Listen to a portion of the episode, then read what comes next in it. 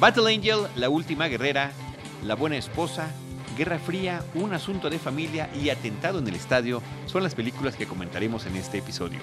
Bienvenidos a Cinemanet.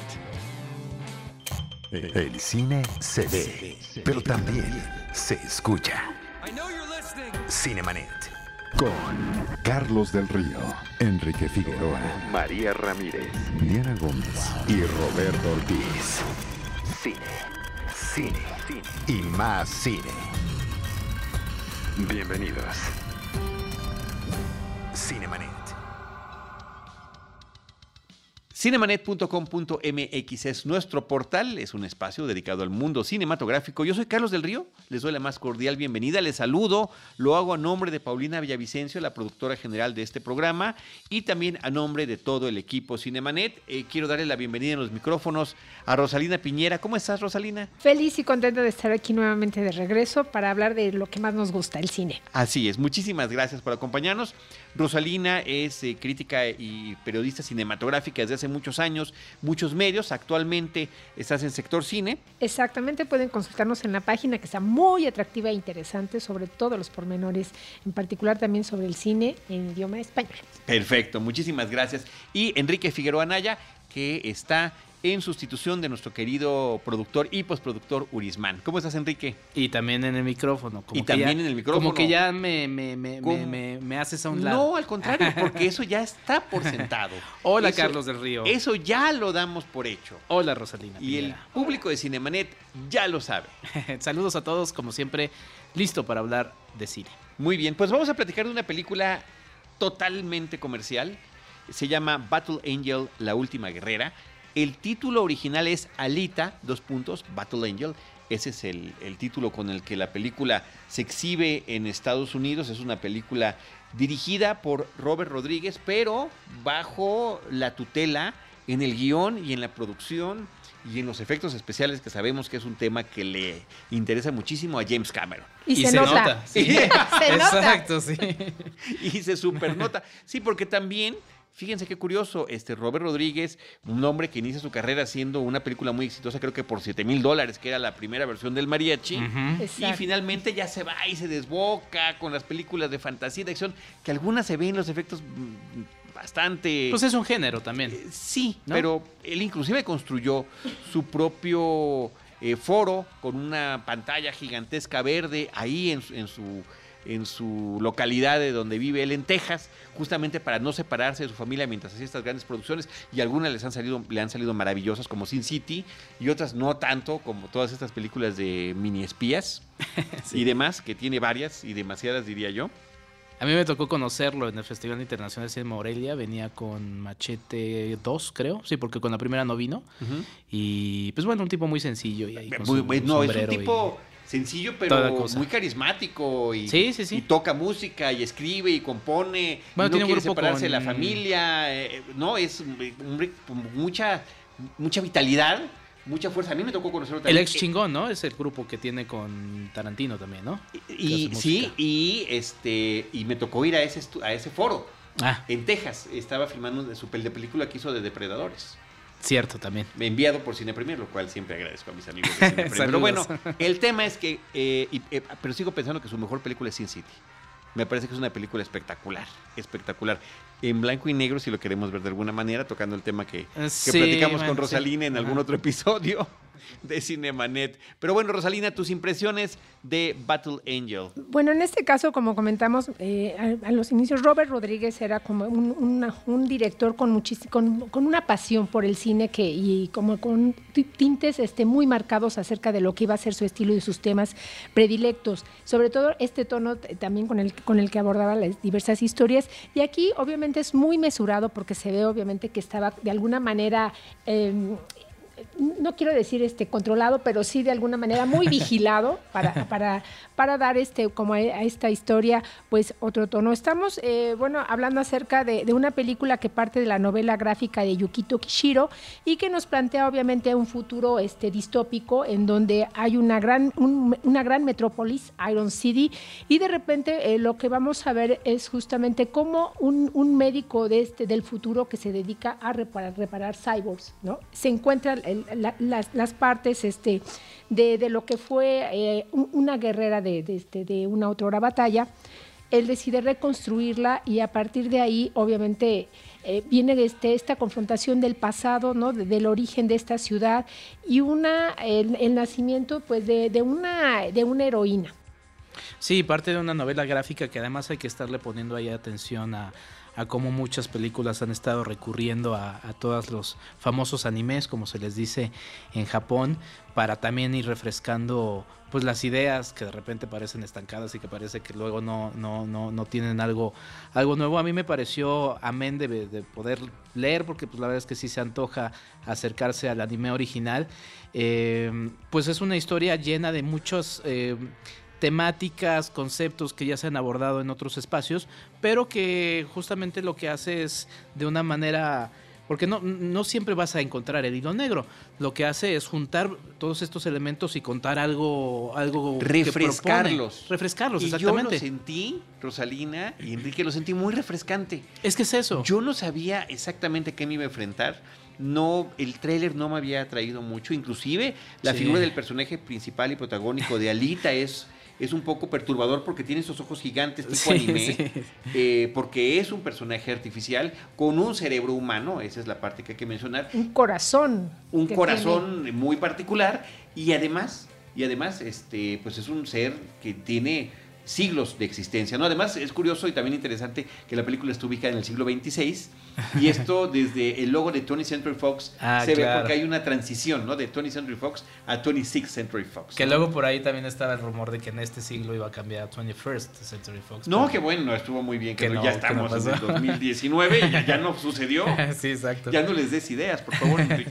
Creo que visualmente es espléndida en, este sentido, todos los efectos visuales que vamos a ver desplegados en pantalla, el ritmo mismo de la película, y todo este universo, obviamente que proviene de, la novela gráfica, me parece que hacen una película muy disfrutable, sobre todo para las generaciones este, jóvenes que están como muy, muy cercanas a, este tipo de, este, bueno, de, expresiones. Eh, yo, yo tal, bueno, ahí se ve obviamente la, la, mano de James Cameron, que como siempre sabemos va siempre un paso como adelante, ¿no? Explorando en nuevas maneras. Em, de profundizar esto en pantalla, de utilizar la tecnología para... De efectos este, especiales, digitales y demás, y, lo logra, ¿no? Lo logra y con creces. Creo que en ese sentido la película no tiene un pero, ¿no? Es visualmente extraordinaria. Sí, yo, yo Con un personaje femenino, igual como los que le gustan a, James Cameron, ¿no? Claro, Fuerte. personaje femenino, femenino fuerte. Siempre los, brinda de fortaleza física. Sí, porque de repente luego parece que en el cine actual es así como, ay, pues Capitana Marvel, qué novedoso que sea una mujer, o Wonder Woman. Eh, pues el señor ya tenía Ripley, y el señor ya tenía Sarah Connor, ¿no? O sea, un cine que ya Pero también Robert Rodríguez, ¿eh? Sí, también Robert Rodríguez ha brindado en sus películas papeles muy, muy importantes a sus... O sea, los dos, cada uno por su parte lo, ha estado trabajando. Eh, y yo quería mencionar que, bueno, siempre lo digo cuando se trata de películas que están hechas ex profeso para la tercera dimensión, que a mí no me gusta la tercera dimensión, que me molesta tener lente sobre lente mientras estoy en la sala, que siento que se oscurece la imagen. Bueno, a mí la tercera dimensión que yo vi en esta película me pareció impecable. Cada uno de los detalles de escenario y sobre todo el personaje que es digital el de Alita lo vi con una, con una eh, perfección muy interesante, con una textura muy padre. Es que, digo, quizás esa es tarea que no, que no hice, yo me atribuyo esa tarea, eh, al haber visto qué tipo de tecnología de 3D era, porque yo por un momento me quité los, los, lentes justamente por esa, por esa curiosidad, dije, esto se ve demasiado bien, y me los quité y, la imagen no se veía tan distorsionada como en otras ocasiones ocurre. O sea, se ve que si estamos presentes a otro tipo de, no sé si es una tendencia nueva, lo que sea, y por eso se ve tan bien, porque eso sí también me llamó mucho la atención, no se oscurece, se disfruta muy bien. Se, ve, muy, se ve muy bien, pero lo, lo interesante es que la historia fluye también de una manera muy muy, como muy buen ritmo, me parece que desde el arranque de la película. Eh, y también me gustó siempre el tema de presentar una megalópolis eh, en un futuro distópico, como que nos trae así ciertos referentes típicos. Y una de las cosas que hizo que, es una decisión tan elemental, pero que no siempre se toma, es presentarla de día. Siempre tenemos tipo, eh, bueno, desde Metrópolis, Blade Runner, las grandes megalópolis están de noche. para que veamos las luces. No, no, esto es de día y eso es lo que queda. De repente la película pareciera que, que coexiste con Wally, ¿no? La película de Pixar. Eh, porque estamos ante una tierra donde de repente también hay lugares donde es puro desecho eh, industrial lo que está a la vista. Claro, y te das cuenta que, que bueno, en, dentro del género se inscribe en lo que conocemos como cyberpunk, ¿no? Que son todas estas ciudades de tecnología avanzada pero donde obviamente pues los niveles de vida de, las personas pues son eh, de, baja calidad, ¿no? Y en ese sentido, como dices, están las referencias a Metrópolis, a Blade Runner, sobre todo en, estas diferencias entre las clases este, privilegiadas, obviamente en este caso una ciudad que es este Salem con Z, que tiene tendrá sus propias referencias. Una ciudad flotante. Una ciudad flotante, obviamente. Inalcanzable, ¿no? Inalcanzable, que es el sueño, ¿no? Es la aspiración de todos los, todos los que viven en, en esta, en Iron City y que, eh, que, tiene sus desechos, ¿no? Arroja toda su basura, que es, eh, me parece que eso es de, los grandes problemas de, las metrópolis, ¿no? ¿Qué hacer con la, basura, con la basura? Me parece que a pesar de que están justamente en estos futuros, eh, la, humanidad no ha aprendido. No. No ha aprendido ni, ni este, cómo convivir, cómo hacer una ciudad este, habitable, porque lo que vamos a ver justamente es el hacinamiento. Y me llama mucho la atención cómo em, como hay una, no quisiera decir tal vez que hay un desprecio por la naturaleza, pero sí un distanciamiento muy marcado. Hay solo una secuencia, no voy a decir cuál, en donde nos, vamos a situar en, un río. En un río, este, obviamente vamos a ver verde, vamos a ver este, un paisaje rocoso, y uno se pregunta, ¿qué hacen todos peleándose en la ciudad cuando tienen ese paraíso tan cerca? ¿no? Claro. Vamos a ver solo una, una mascota, un animal ¿no? A, lo largo de toda la película y vamos a ver una, una sociedad que convive nuevamente con los robots, ¿no? Nuevamente está este tema de la vinculación del hombre con las máquinas. Sí, y de hecho eh, del ciberorganismo, ¿no? Donde uno tiene reemplazables cualquier parte, tanto eh, mecánica como biológica, es intercambiable entre las, entre las personas y entre los individuos, ¿no? Entonces me parece que esos temas están están eh, ahí presentes en la película, no siento que no profundizan de mucho, pero ahí están presentes, lo cual, lo cual me gusta mucho. Y en ese sentido de estas ciudades eh, sobrevivientes, esta de Iron City que estás mencionando, el retrofuturismo, ¿no? Donde se ve que tienen que utilizar tecnología del pasado, lo que puedan para poder, ya no hay la forma de generar cosas nuevas, entonces tienen que estar justamente eh, utilizando el reciclaje para poder salir adelante. Y ahí es donde es el personaje principal eh, Interpretado por Rosa Salazar. Rosa Salazar, que es, que es esta chica a quien el, doctor, el médico encargado de, organismos cibernéticos, eh, eh, esa lo encuentra y le da vida y que ella regresa, pero con una amnesia total. Ella no sabe cuál es su pasado, algunos detalles los iremos descubriendo poco a poco, pero este médico es interpretado por Christoph Waltz, que me parece que también lo, hace bien. Eh, nos meten elementos de intriga sobre la dualidad que podrían tener ciertos personajes. Jennifer Connelly eh, reaparece en la cinta, esta chica, esta mujer que le hemos visto crecer en la pantalla grande a lo largo de una infinidad de películas, ¿no? Tan lejanas como Laberinto con David Bowie, de, de Jim Henson, ni más ni menos. Eh, y muchos otros papeles muy poderosos. Requiem por un sueño que es poderosísima, que creo que tiene uno que otro eco de Requiem por un sueño, en, en particular el papel de ella, en esta cinta, ¿no? Eh, y, eh, y, sobre todo, hay un, y, un, y un, una referencia enorme, gigantesca a un clásico setentero de la ciencia ficción que era Rollerball. Porque hay un juego ahí que, que tiene otro nombre. Sí, no me acuerdo, ahorita te lo busco. pero que eh, justamente es un circuito donde eh, personajes o deportistas en patines están peleando por un balón, ¿no? Y que en el caso de, de, Rollerball, bueno, pero era una película salvaje, violenta. Con James Caan, ¿no? Con James Caan, ni más ni menos. Y que luego hubo un papel principal. Remake hace como un remake. 10 años. El verdadero remake está dentro de esta misma película. sí. ¿No? Muchísimo más sofisticado. Eh. y que nos puede recordar, tú que eres este, un defensor de las precuelas de Star Wars. Es que es a lo que iba, es a lo que iba. Eh, Parece que, que, retoman un tema que le salió muy mal a George Lucas y que aquí queda muy bien elaborado con este deporte del tipo rollerball. Es que no las has visto con atención. No las has visto con atención, ¿no? Y, voy a adelantar un punto. Si ven esa secuencia de, de los pod racing, es un gran manejo de, de, cómo filmar ese tipo de, escenas, porque es muy fácil perderse. Por ejemplo, si metemos otra película que también tiene muchos ecos, eh, Matrix o en este caso también esas escenas de, Meteoro, en Meteoro de repente se estorban un poco. Y creo que aquí se aprende de eso, de lo que hizo, por ejemplo. ¿En Battle Angel? En Battle Angel, se, aprende, se aprende. Pero se aprende de, esas secuencias bien hechas. Te la recuerda, te la recuerda, definitivamente te la recuerda. Pero veamos, bueno. No hay manera de. No hay manera abrirá nuevas, a nuevas charlas. pero sí, justamente es que iba a sacar eso. En su sección favorita, esto me remite a Star Wars. Es una película que, justamente como Star Wars, eh, reúne varios mitos los va reformando de alguna manera para crear una, una historia que, que, va a quedar también para una nueva generación.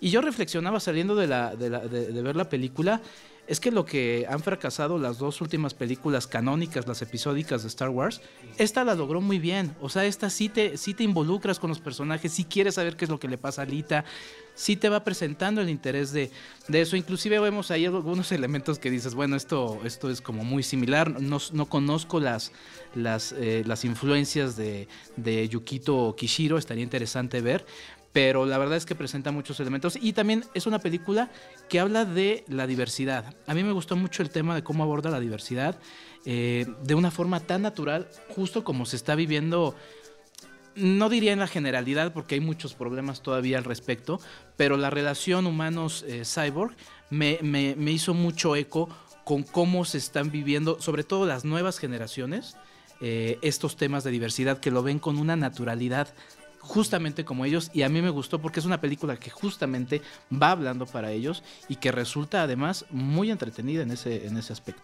Sí, y, que en este sentido, eh, como dices, es, este, lo, habíamos visto en Blade Runner, ¿no? Que también me parece que, retoma también estas referencias, primero por esto, este grupo de cazadores, ¿no? Que se dedican a cazar, bueno, a buscar este personas que por las cuales están ofreciendo una recompensa en, en este en, en, este caso pero, y donde veíamos que obviamente este, un humano se enamoraba de, pues, de un robot, ¿no? y, aquí es, es, es, de lo más natural, justamente, ¿no? La convivencia, como tú dices, entre personas que tienen eh, eh, partes que no son humanas y entre, pues, personas que son humanas, pero que tienen muy poco sentido acerca de la vida. Sí, de, sí, seres artificiales o humanos por igual, o todo lo que hay eh, en el intermedio ¿no? Entre esos dos. Me parece que está interesante la película, muy bien están las secuencias de acción.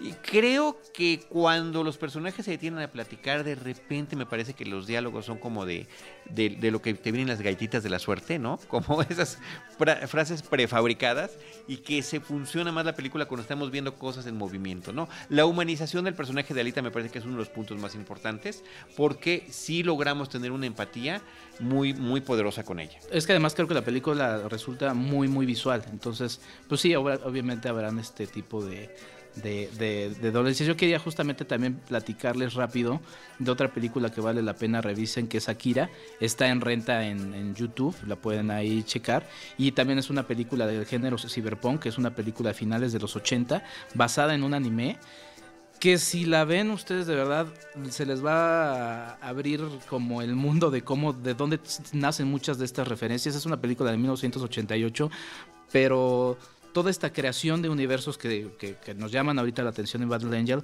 de verdad es que no sé si todavía lo tengo como fondo de pantalla en mi computadora, se los voy a subir. Es una, son, son de verdad escenarios muy interesantes que vale la pena ir rescatando. Seguramente por ahí se ha estado hablando de hacer Akira eh, en cine, ya saben, en, Hollywood, en otras, pero pues ahí está la, versión original que es el anime. Y ahí está lo que pasó con Ghost in the Shell, así que no tengamos ninguna expectativa ni esperanza sobre eso. Y lo que sí me dio esperanzas fue justamente pensar pensar en eh, pues el cariño que le puso James Cameron, porque se ve su mano en esta, y que dije, pues igual en Avatar estamos presentes frente a algo. Ojalá, ojalá. Porque, le ha puesto mucho cariño y mucho empeño el señor. Le puso tanto cariño y tanto empeño que que la deja como una primera parte de una historia que va por seguir, ¿no? Sí, que Nos ha la estado deja casi, filmando- casi como prólogo. Y que ha estado Exacto. filmando la simultáneamente deja las casi, secuelas. casi- no, y- no, pero en el caso de, de Ah, de esta Avatar, sí. no, me estoy refiriendo a, a Battle Angel, la Sí. última guerrera. Sí.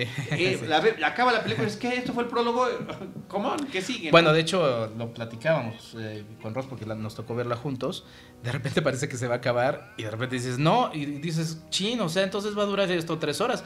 Pero no, como que creo que ahí se siente un poquito Forzado, forzado. forzado, Sí, forzado, forzado. Creo que las mejores secuencias de esta película sí tienen que ver justamente también con esta competencia, ¿no? Y donde estos enfrentamientos, obviamente cuerpo a cuerpo, entre esta guerrera, Muy entre este alita, muy, muy creativos en las coreografías, ¿no? En las coreografías, la perfección del, del movimiento. No puedes despegar, no puedes pestañear, ¿no? No, Porque te no. pierdes, Sí. así es, es cada segundo, cada microsegundo pasa algo justamente que, que te da la continuidad de la acción. Lo que yo creo que sí, su punto débil en este caso sería eh, la falta de, ¿no? de profundizar justamente ¿no? en esta sociedad distópica, en esta eh, construcción de, de la ciudad y de la sociedad del futuro. Sí, Pues yo estoy completamente de acuerdo. Sí, o sea, se queda como un cascarón muy bonito, muy vistoso, muy bien elaborado, con un buen corazón, pero que hay tantas cosas que platicar de todo lo que está. Y Mahershala Ali sale en la película también, Sí. y me parece que no es uno de sus roles más relevantes. Ahorita que lo estamos viendo en todos lados. Eh, Pues suena que era su papel para meter comida en su casa, ¿no? Lo cual no está Claro. mal. pe- pero Claro, está bien. Roberto le dice los, los papeles alimentarios, ¿no? Exacto. Y que nuevamente también nos plantea este, este tema, ¿no? que me parece que está ahí, que permea, que es justamente esta búsqueda de, de- de identidad y búsqueda de pertenencia, ¿no?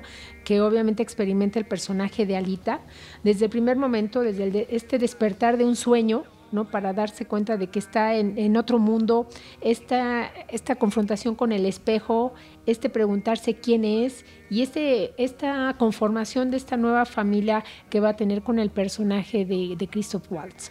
Sí, no, definitivamente la, la- empatía que se, que se lleva a cabo entre ambos me parece que es uno de los puntos importantes de la película. Y qué bueno que esa película haya quedado también presentada cuando ha habido otros proyectos muy recientes como el de Mortal Engines.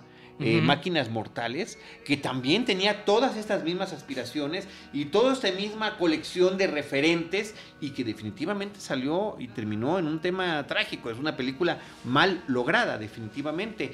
Y este, es, es muy grato descubrir que el- la utilización de una serie de elementos eh, sí puede funcionar si los se refrescan adecuadamente. Sí, la música, yo quería añadir la música de John Excel, que es un productor muy conocido en el mundo de la música y también en el mundo del cine en últimas fechas. Creo que también es un elemento que se disfruta mucho. Y bueno, sí en un papel secundario, pero está ahí presente en el póster. Y veo que también en el póster internacional, eh, Isa González. Pues ahí otra de las representantes mexicanas en Hollywood, que luego ayer subí una un primer comentario y me preguntaban, oye, ¿y el papel de Isa González? Pues, Es, es breve.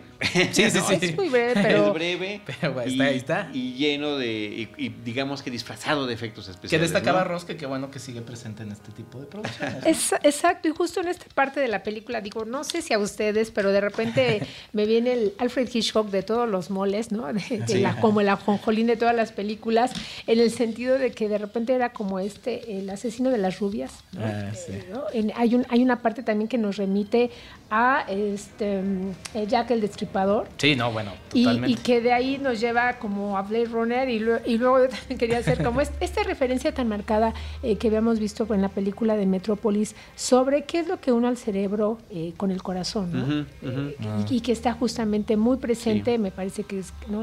donde radica el alma, donde radica el sentimiento y donde radica lo humano, inclu- incluido en, en un cyborg. Ese es el punto. Al Ese final de cuentas, ese es el punto.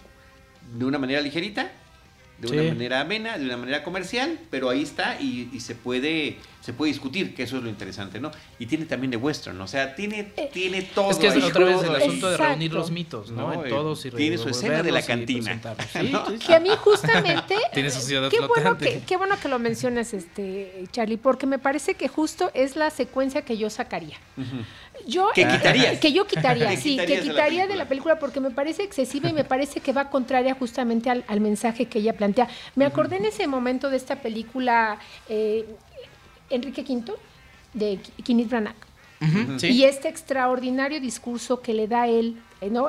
liderando a un, a un batallón para, porque que van, van a entrar en combate que empieza a, decir, empieza a motivarlos acerca de, de, lo que implica este, ganar una batalla, que crezca en ellos y se desarrolle este corazón de héroes y que de repente ella lo intenta con un discurso eh, que, obviamente no tiene eh, efecto, digo, tampoco quiero adelantar mucho de la película, pero que obviamente el recurso por el que termina ella este, inclinándose, pues obviamente sería el políticamente incorrecto, a mí desde mi punto de vista. Sí, sí. Inclusive hasta prematuro para su personaje, ¿no? Que recién acaba literalmente de despertar para encontrarse con una sociedad que nunca había conocido. En fin, bueno, pues ahí está. Eh, Battle Angel, la última guerrera, o Alita, Battle Angel, como es su título original. Por otra parte, de manera simultánea, para que vean qué diversa es nuestra cartelera comercial, en ocasiones se reestrena la película La Buena Esposa. ¿La vieron? es la pregunta. Sí, la, pregunta es ¿la vieron? Si no la vieron por alguna razón. Si escucharon, si escuchan nuestro podcast, seguramente sí supieron de ella y todo eso, porque la comentamos, La comentamos en su momento, pero pues creo que es interesante volverla a comentar, sobre todo eh, de cara a la entrega de los premios Oscar de este mismo mes de febrero, cuando estamos grabando este episodio en podcast, porque este Glenn Close una vez más con una nominación para llevarse la estatuilla. Y si a mí me preguntan, ya lo platicaremos eso en el, en el episodio de Oscars, pues es la que debería tener el mayor número de posibilidades, dada la, no, solamente su trayectoria, porque el Oscar no mide la trayectoria, sino la película en cuestión. Y me parece que esta película, la popularidad literalmente hace el papel de una gran mujer detrás de un hombre, eh, con microexpresiones eh, que tiene que estar conteniendo el personaje a lo largo de la película y una vida íntima eh, muy, muy particular con el esposo me parece sensacional. Creo que en, este caso, en, cuando uno, bueno, busca en la filmografía de, este, de Glenn Close, Glenn Close eh, te das cuenta que después de verla en Atracción Fatal, pues difícilmente te ibas a imaginar que, iba a tener exacto, un, papel tan mesurado como el, de la, como el de la buena esposa, ¿no?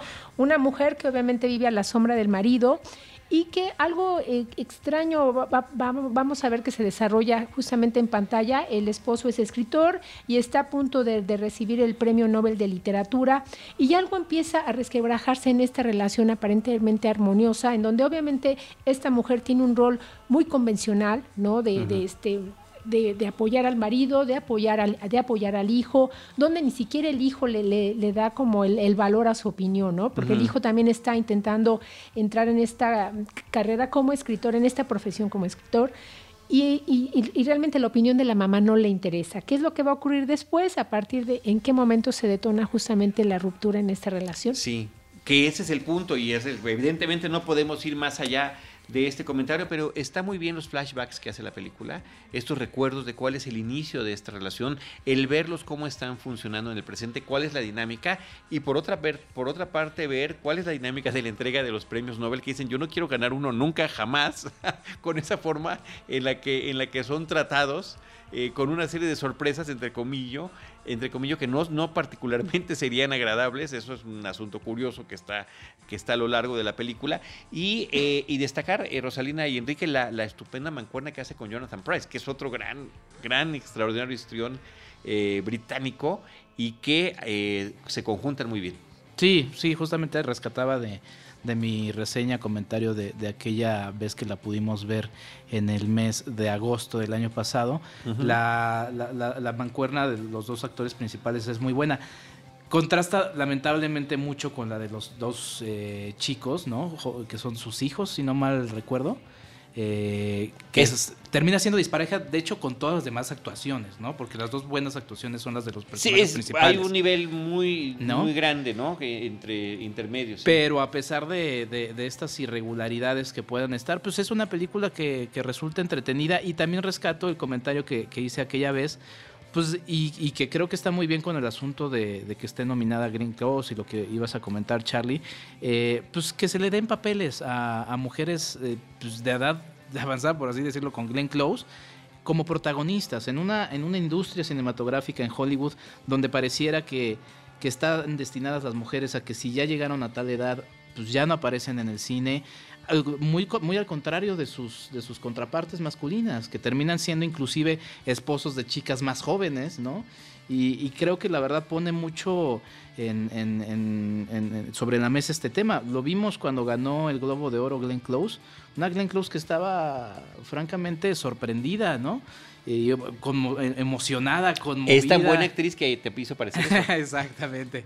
Pero bueno, la verdad es que creo que rescato eso y pues bueno, ahí está, qué buena oportunidad de volver a ver la película, aunque qué lástima que, que quizá como en esta cosa de que pues igual no, no se vio en el momento que sí pero pero está padre que se vuelva a reestrenar es, es muy oportuno la dirige Bjorn Runch es un eh, director sueco el, la, película está basada en la novela de Meg Wolfster y también el guion es de una mujer, de Jane Anderson. Entonces también el papel de la mujer permea en esta historia en diferentes niveles. Y, y, bueno, haciendo un poco eco a lo que estaba mencionando Enrique, este, no solo también el, el, hecho de que se, den papeles o se hagan películas alrededor de personajes de cierta edad, sino en este caso de una pareja, obviamente que ya está llegando, bueno, a este, al, al, final de, digamos, de sus días, está en una, en una, en una etapa madura, y sin embargo hay una historia que, que sacude, ¿no? Y que desentraña obviamente todo un drama de, acerca de cómo, de cómo es una familia tradicional y de cómo han sido los roles y de cómo de alguna manera se han estructurado las familias desde antaño.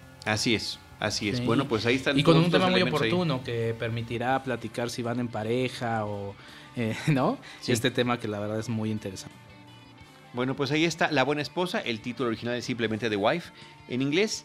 Y eh, la siguiente película que vamos a comentar eh, se llama en su título original Simna Wojna, es, es un título en polaco, en la traducción es Guerra Fría, ese es el título con el que se exhibe en nuestro país. Es una película del director de esta película, Aida, que me parece que es espectacular, increíble. Con una fotografía. Es esta fotografía en blanco y negro, Guerra Fría. También la película Aida. Me parece que es el mismo fotógrafo que trabaja mm, con Creo que eh, Pavel Paulikowski, en ambas películas. Eh, y ese está tomando la relación tormentosa ¿no? apasionada. Muy apasionada. Entre dos personajes, entre un hombre y una mujer, durante eh, como dice el título de la película, durante un periodo de la Guerra Fría en Polonia bajo la tutela de la Unión Soviética. Eh, ellos eh, pues están vinculados a través del arte. Él es músico, compositor, guía de un proyecto interesantísimo de rescate de la música tradicional, que con eso arranca la película que parece un documental. El arranque de la película parece un documental con esas grabaciones que están haciendo con personajes en diferentes poblados.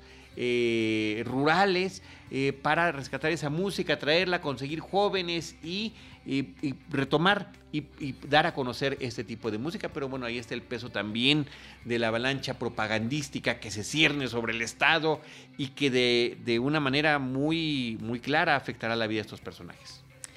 Sí, eh, justo la primera parece incluso hasta parece que al inicio la película va a ir por otro rumbo, ¿no? Porque estamos obviamente en 1949 y tú aplaudes esta, este intento, ¿no? De, de, rescate acerca de toda la vida cultural, de todo el folclore de, los pueblos en, Polonia, justamente. Y después de lo mal que le fue a Polonia, a lo, a lo, terriblemente mal que le fue a Polonia en la Segunda Guerra Mundial, y eso se nota además en los escenarios, ¿no? Iglesias destruidas, poblados abandonados, eh, el mismo lugar donde se llevan a cabo las clases es un sitio que están rescatando, ¿no? Exacto, y entonces está este grupo, ¿no? Que anda visitando todos los poblados, imaginen, ¿no?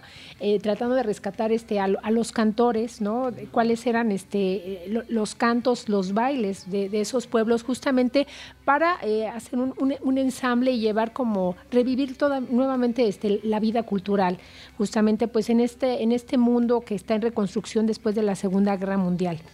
A mí me pareció muy interesante la forma en la que hay que decir que, que, los dos personajes principales están basados de alguna manera en los padres de Pavel Pavlikovsky, así lo, lo ha declarado y destacado. Y a mí me gusta mucho la forma en la que nos va presentando la historia de amor de estos dos personajes, ¿no? Que rompe un poco también con la forma en la que en el cine que viene de Estados Unidos se nos presenta normalmente. Aquí hay muchos detalles que la verdad es que resultan muy refrescantes. Es una película que también resulta muy musical, ¿no? Una película que va, eh, eh, nos va presentando la, la, porque es lo que los une también la música a estos dos personajes. La actuación de la, de, la, de la protagonista es, es, maravillosa, es una gran actuación. Creo que de los dos, ¿eh? Sí, Creo sí, que sí, de sí. los dos. Sí, claro. Se hacen obviamente una quizá química en, extraordinaria. en otros tonos, pero sí, obviamente en, en los dos. eh, y, y la música, otra vez. O sea, creo que. Digo, eso ya lo platicaremos en otro momento, pero de- normalmente siempre en la música de los Oscars es el momento en el que uno se levanta para ir por algún bocadillo. esta vale la pena, creo que esta va a ser una gran interpretación que hay que quedarse a ver. Y otra vez, el, el uso de, de- de- de cómo va pasando de tiempo en tiempo, que nos lo va presentando con escenas muy poderosas. A mí me encanta una en la que aparece una imagen del líder político de la Unión Soviética de ese momento, ¿no? Y, y que, que significa tantas cosas, no solamente en la historia de amor de estos dos, sino, sino en la historia del país, ¿no? La verdad es que es una película muy arrebatadora y muy bien ejecutada, con una sencillez también que creo que, que destaco, ¿no? Sí, una sencillez, pero, un- pero también una enorme producción de, de Sí. fotográfica y que te, que te da una sensación de grandeza. Sí. ¿no? De es- escenarios grandiosos, de situaciones multitudinarias también que se presentan en la película. Y al final todo tiene que ver con estos dos personajes. La única queja que yo tengo es estrictamente personal. Porque yo, Carlos del Río, nunca he podido entender estas relaciones tormentosas. O te quieres o no te quieres y si no funciona, bye y seguimos adelante. El hecho de que estén en el estira y afloja y que parte de la dinámica sea eh, perturbar al otro para entonces que te busque seguir adelante, híjoles, que son autodestructivas, apasionadas eh, totalmente, pero esa parte se escapa a mi comprensión eh, mundana. Pues yo creo que fíjate que parte. ¿O tú qué eh, opinas, de- bueno, de entrada me parece que estamos ante uno de los grandes romances que, que podemos ver en, en los últimos años en pantalla. Justamente, ¿no? Un, un amor este, tormentoso. Pero que obviamente hay que com- comentar que parte obviamente de, un mundo destruido, ¿no? Que está justamente tratando de, incorporarse en nuevas piezas. Yo marcaría en esta película la dualidad, ¿no? Desde no solo desde el blanco y el negro, el universo de- del hombre y la mujer, el universo del capitalismo y el socialismo donde se inscribe en, en esta guerra fría, en esta reconstrucción de ciudades que también es una reconstrucción personal, porque finalmente ella como que de alguna manera tiene mucho temor, ¿no? Como, como de saltar a, a este mundo al que le está invitando, porque de algo- siento que ellos son como justamente parte de la esencia de estos dos mundos, ¿no? El socialismo y el capitalismo que están compitiendo en, este, en esta guerra fría, ¿no? Él explora eh, otros mundos, otras maneras este, más libres de ser y ella obviamente necesita como este apoyo, este respaldo que le permita que le permita crecer. Yo la veo un poco así. Muy bien. Sí, también estamos frente a una construcción me- me- melodramática, ¿no? De este amor tipo, tipo Romeo y Julieta, ¿no? Que llevará a, bueno, llevará a las cosas que ustedes cuando vean la película, que además me llama mucho la atención porque pues se va a estrenar el 14 de febrero, ¿no? Entonces Sí. creo que funciona muy bien para que ustedes vayan. La verdad es que es una, es una, es una película extraordinaria. Sí, yo creo que también me inclino más No por ir revisando las, las No, no, ni siquiera se me había ocurrido. Solo a ti se te ocurren esas cosas. para que se vayan ahí. Pero la verdad es que es una, es una película, eh, eh, pues sí, extraordinaria. A mí sí, la, la verdad es que me, me gustó mucho y, y creo que es una delicia poderla ver en la pantalla, en la pantalla grande. Nominada al Oscar como mejor película de idioma extranjero. Y él nominado como mejor director, que me parece un poco que ya este, ganado. Sí. Bueno, Ajá. no como mejor director, pero ganó como mejor película. por, por, Aida. por ida, Por ida, ¿no? exactamente. Ajá, pero en este caso que él esté nominado como mejor director, aunque la película entre en otra categoría, Sí. ¿no? Lo cual me parece un poco Sí. Bueno, atípico. Eh, atípico y eh, al final de cuentas, pues es un poco también lo que pasa con Roma, ¿no? Que está como mejor película extranjera y está como mejor película y está como mejor director, con otras tantas nominaciones. Este, no le llega a las 10 eh, la película de Guerra Fría, pero ahí está presente y es un peligro inminente en, esa, en esa peleadísima, peleadísima categoría. Algunos no nos molestaría. Amor, amor trágico y, y como dijo Enrique, pongan mucha atención. A la- hay una canción que la interpretan en, en diferentes momentos, Sí. en diferentes versiones, que te, que te da cuenta de, co- de- de la riqueza no solo musical, sino también de la riqueza de las relaciones amorosas. Pues ahí está. Guerra Fría para que ustedes la descubran en la pantalla. El 14 de febrero. El 14 de febrero, por cierto. Sí. Bueno, es que yo nunca pienso en esa fecha, pero ok. Está bien, en el 14 de febrero, que es el día que se estrena. Eh, un asunto de familia. Es otra de las películas que tenemos aquí contempladas. Me parece que también en esa misma fecha se está estrenando en la, en la cartelera Es comercial. un duelo cara a cara. Es un duelo cara a cara y te la dejo Enrique porque yo encontré muchos temas que podrían verse reflejados tanto en este, en el capítulo pasado platicábamos de la película libanesa Cafarnaum, eh, la ciudad olvidada, es la ciudad perdida. La ciudad perdida, una ciudad, algo. ¿Ya ves? Algo de Va a una caer en el ciudad. olvido. Esos títulos en español realmente no. Ahorita te digo, la ciudad olvidada. Sí, es la ciudad Ah, ahí olvidada. está. Cafarnaum, la ciudad olvidada. Eh, con el tema de la desatención a los infantes en situación de fragilidad socioeconómica. Eh, Pero dale, a mí me gustaría pero, más- Pero está, pero está narrada y contada con eh, otro tono completamente diferente que a pesar del hacinamiento y a pesar de la pobreza, si uno los compara con la miseria brutal y naturalista que nos presenta Cafarnaum, bueno, pues estos están en una situación privilegiada en Japón, ¿no? Y podemos también ver el tema de Pero la... no están para la- compararse una a una. de- eh, lo digo por el tema de es que tienen muchos va- vasos comunicantes en lo que tiene que ver con la historia básica niños estoy hablando de mi separados no de su de- familia que están luchando día por día por sobrevivir en una gran urbe Eh, es Eh, que, eh, esos son los temas Eh, pero no- es que yo, confundas, yo veo el tema. Ah, a ver, ok, perdón. No te confundas. La dictadura de Charlie del Río nos dice que ese es el tema y que no hay otra lectura a partir de la película. No, yo veo en un asunto de familia una reflexión más sobre, sobre justamente la, la- la familia, sobre qué significa la familia. Ah, no, ese, bueno, esa es la gran reflexión que hacen a lo largo de toda la película, pero no podemos abundar demasiado en ese tema porque es parte medular Bueno, pues de la que historia. era el tema y que no no, no, la premisa, la premisa, la premisa, Enrique. Pero además, porque además es un tema que ha perseguido a Hirokazu Koreeda a lo largo de su filmografía. Y, eh, y- iba que no son comparables a, no a mi no gusto, que escuchen el, episodio en el que hablamos de Capernaum. eh, estamos esperando su opinión también de la película. No, a que son películas a mí que mm, se me hacen distintas. Aquí lo que presenta eh, Hirokazu primero va, pareciendo que es una historia sencilla, que sabemos a dónde nos va a llevar, que sabemos qué hilos eh, dramáticos nos va a ir conectando y de repente hay un punto en el que la, historia cambia y creo que cambia justo con esa perspectiva que también hay que tener muy en cuenta eh, y, tener los sentidos muy abiertos de otra forma de ver la vida, que es la, de, la del Japón. En este caso el Japón contemporáneo. eh, desde asuntos, por ejemplo, tan elementales que a mí me llamó mucho la atención en esta película particular, porque había visto un episodio de un programa japonés en donde mencionaban que entre más ruido hacen los japoneses al comer, es una señal de que, de que, de agradecimiento a quien les sirvió de comer porque lo están disfrutando. Cosa que aquí diríamos que, que gente mal- Aquí hay mucha gente muy agradecida en este Sí, Pero justamente a eso voy, o sea, esas, esas, esos detalles son finalmente los que hay que estar muy abiertos y ver justamente cómo se va delineando esta película, que también tiene personajes muy bien delineados, ¿no? Creo que cada una de las actuaciones también vale mucho la pena de ir platicando y que sin ser muy mm, eh, sensacionalista, lo que hace Hirokazu Koreeda sí es darnos una reflexión al final dura que nos va a, simbrar y que va a generar también una serie de, de- charlas al respecto, ¿no? Y que creo que no termina cayendo en un juicio, lo deja abierto. Eh, ah, no, de repente me parece que hay opiniones muy bien establecidas y que lo hace a través del personaje que conlleva la sabiduría tradicionalmente en muchas sociedades, como la japonesa, que es la persona de mayor edad, que es la abuela, ¿no?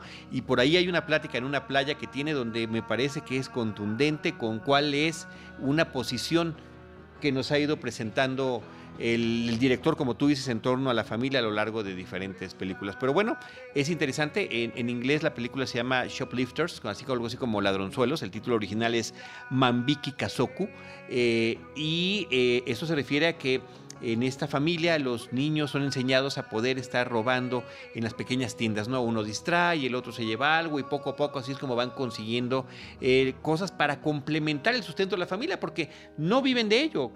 Los eh, padres de familia están trabajando en diferentes eh, labores este, de empleados, de obreros, y, este, y esto que hacen es para, eh, para complementar sus necesidades básicas, ¿no? Y viven en hacinamiento en una pequeña, en el pequeño hogar de la abuela que los ha recibido, pero la sorpresa que también tiene esa parte comparativa, eh, paralela, diría yo, con, con la película libanesa, es que a lo largo de la trama se van dando ciertas revelaciones sobre la estructura familiar o el por qué, no, por qué hemos llegado a ese punto. Y me parece que aquí son impresionantemente sorprendentes, ¿no? Como dices des- desde un principio, no te las esperas. Una película muy recomendable, también nominada a Mejor Película Extranjera con reconocimientos en el Festival de Cannes que tuvo y en donde quiera que sea presentado. Destaco la fotografía. La fotografía es que también se, se, luce en, en, pantalla de Ryo Tokondo, que es un fotógrafo que ha estado acompañando a Hirokazu Koreeda. Y como también la vez que la mencionamos eh, cuando comentamos la 65 muestra, eh, ya anticipábamos con Robert que viene un especial de Hirokazu Koreeda, que creo que es uno de esos autores que hay que estar revisando del cine japonés eh, contemporáneo. Ahí tienen prometido un especial que nada más estamos esperando que se decidan. Deja que pasen los Oscars. Nuestra agenda de verdad Somos esclavos de los se pone, se pone muy comercial. Bueno, y agradecer que, que, nos lleguen esta, e, estas películas, ¿no? Creo que a raíz, de, obviamente, sobre todo del éxito que tuvo con De tal padre, tal hijo, significó también como una apertura más a, cartelera. Pues ya, eh, ya vimos también este, Nuestra Pequeña Hermana, eh, Tras la Tormenta, el tercer asesinato que también estuvo recientemente en Cineteca y que ahora podamos ver un asunto de familia. Creo que de repente no, no es tan frecuente que podamos ver obras seguidas, digamos, de, un actor, en este caso japonés, que como tú dices, tiene planteamientos muy interesantes acerca de la conformación de las familias, donde obviamente lo que no importa el, origen, ¿no?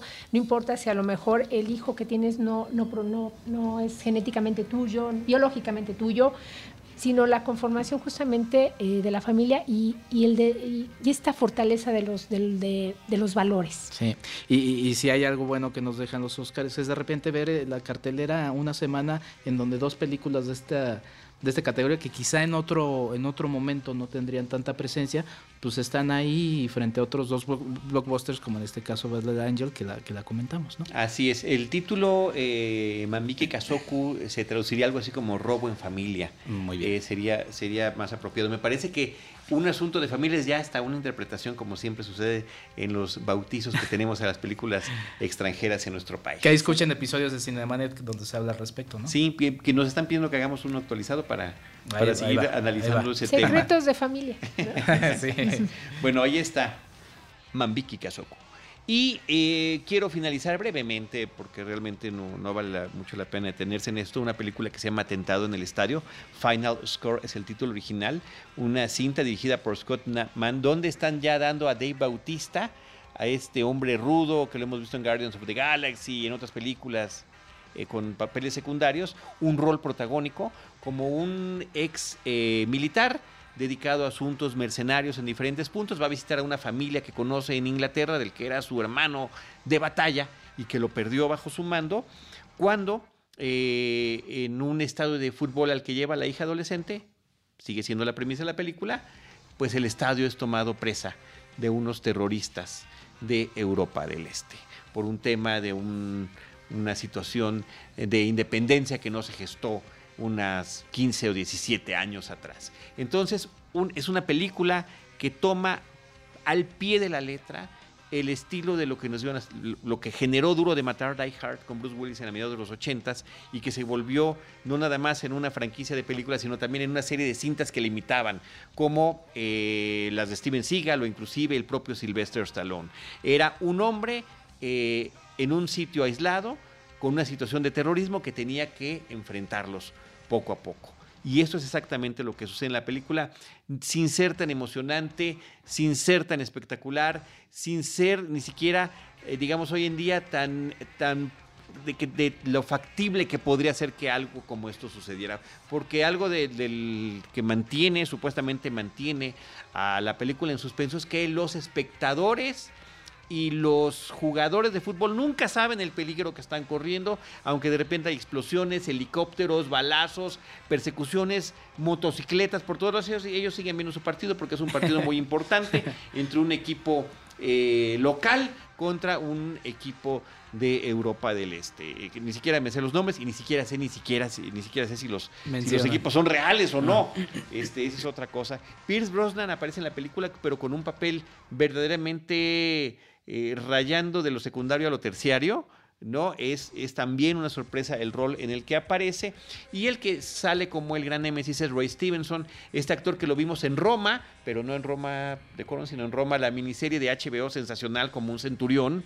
Eh, no sé si vieron esa serie muy recomendable, qué lástima que solamente tuvo dos temporadas porque a través de, la relación que tenía con un militar, eh, iban, iban entendiendo los estatus sociales, la historia que estaban viviendo de Roma y desde sus muy perspectivos puntos de vista. Este hombre también ha salido como villano en la serie de Dexter en algunas de las temporadas, fue uno de los que hicieron Punisher también, es un hombre con un gran físico, buena presencia y ahora sale como un líder militar de Europa del Este que es el que está orquestando este golpe de Estado. Las similitudes con Duro de Matar no nada más son en temas de, la de la forma en la que está armada la historia, sino que tiene eh, situaciones y elementos que van literalmente al pie de la letra.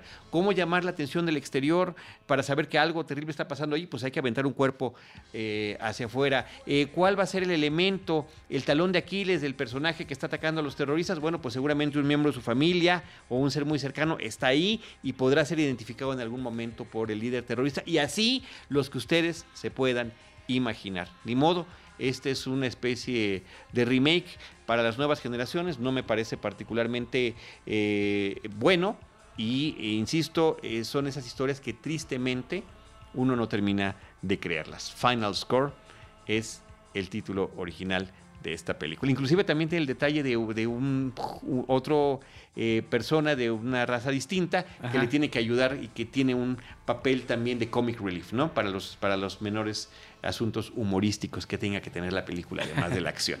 En fin. Una película de fórmula. de super archirre contra fórmula. Ese podría ser su subtítulo, ¿no? Sí. todo lo que, todo lo que vio ya lo ha visto. Sí, exacto. Todo, todo, todo, todo. Dave Bautista contra los terroristas. Para el póster, el, comentario de, Rosalina, ¿no? Es una película de fórmula. Y lo ponen, ah, claro, eso es. es que estoy pensando como en, en, estos héroes, y ahora que estás mencionando a Rosman, eh, estoy pensando en las películas de Liam Neeson que en, este sentido son, han resultado como mucho más afortunadas justamente, ¿no? Sí, Sí. Aunque ya ha sido demasiado bueno, por, lo menos las ya primeras, no, ¿no? Ya no lo ve uno correr igual, ¿no? Sí, creo que viene ahí otra, ¿no? Con pues, viene una igualita. Sí, se parece igual. Y el año pasado hubo una con una chica que era la misma de las, o sea, ya en fin. Ah, no, aquí también hay un personaje femenino fuerte, este... Que también te va a perseguir y matar. Sí, sí, que en algunas secuelas de, de Die Hard hay algunos similares. Bueno, pues ahí está. Las películas comentadas en este episodio, Atentado en el Estadio, Un Asunto de Familia, Guerra Fría, La Buena Esposa y Battle Angel, La Última Guerrera. Oye, yo no me quería ir sin, sin recordarle a la gente porque pues evidentemente ahí vendrá un especial de Cinemanet al respecto de los Oscar, que pueden ver en cinepolisclick.com, eh, Nace una estrella y también Bohemian Rhapsody, ¿no? Yo, por ejemplo, no vi Nace una estrella en el momento en el que salió, la iré a ver en Cinepolis Mira, ¿no la has visto? No, no la había visto. Ahora la veré. Pero justamente... ¿Qué, declaraciones las tuyas? vi otras cosas más interesantes. Entonces, eh, métanse para, para, ver y para que ustedes también estén en el comentario del Oscar y estén listos para comentar con nosotros en nuestro especial. Saludos a la gente de Cinepolis. Arroba Enrique86, muchísimas gracias. Muchas gracias a ustedes. Arroba Rospinera y en Sector Cine nos leemos. Muchas gracias. Ros, eh, eh, muchísimas gracias por habernos acompañado y a todos ustedes por haber llegado hasta este punto de nuestro episodio. Yo soy arroba Charlie del Río. Les recuerdo las redes sociales de Cinemanet, arroba Cinemanet en Twitter, facebook.com diagonal Cinemanet, Cinemanet1 en Instagram y Cinemanet1 en YouTube. En cualquiera de esos espacios, nosotros les estaremos esperando con cine, cine y más cine. Con Carlos del Río, Enrique Figueroa, María Ramírez, Diana Gómez y Roberto Ortiz. El cine se ve, pero también se escucha.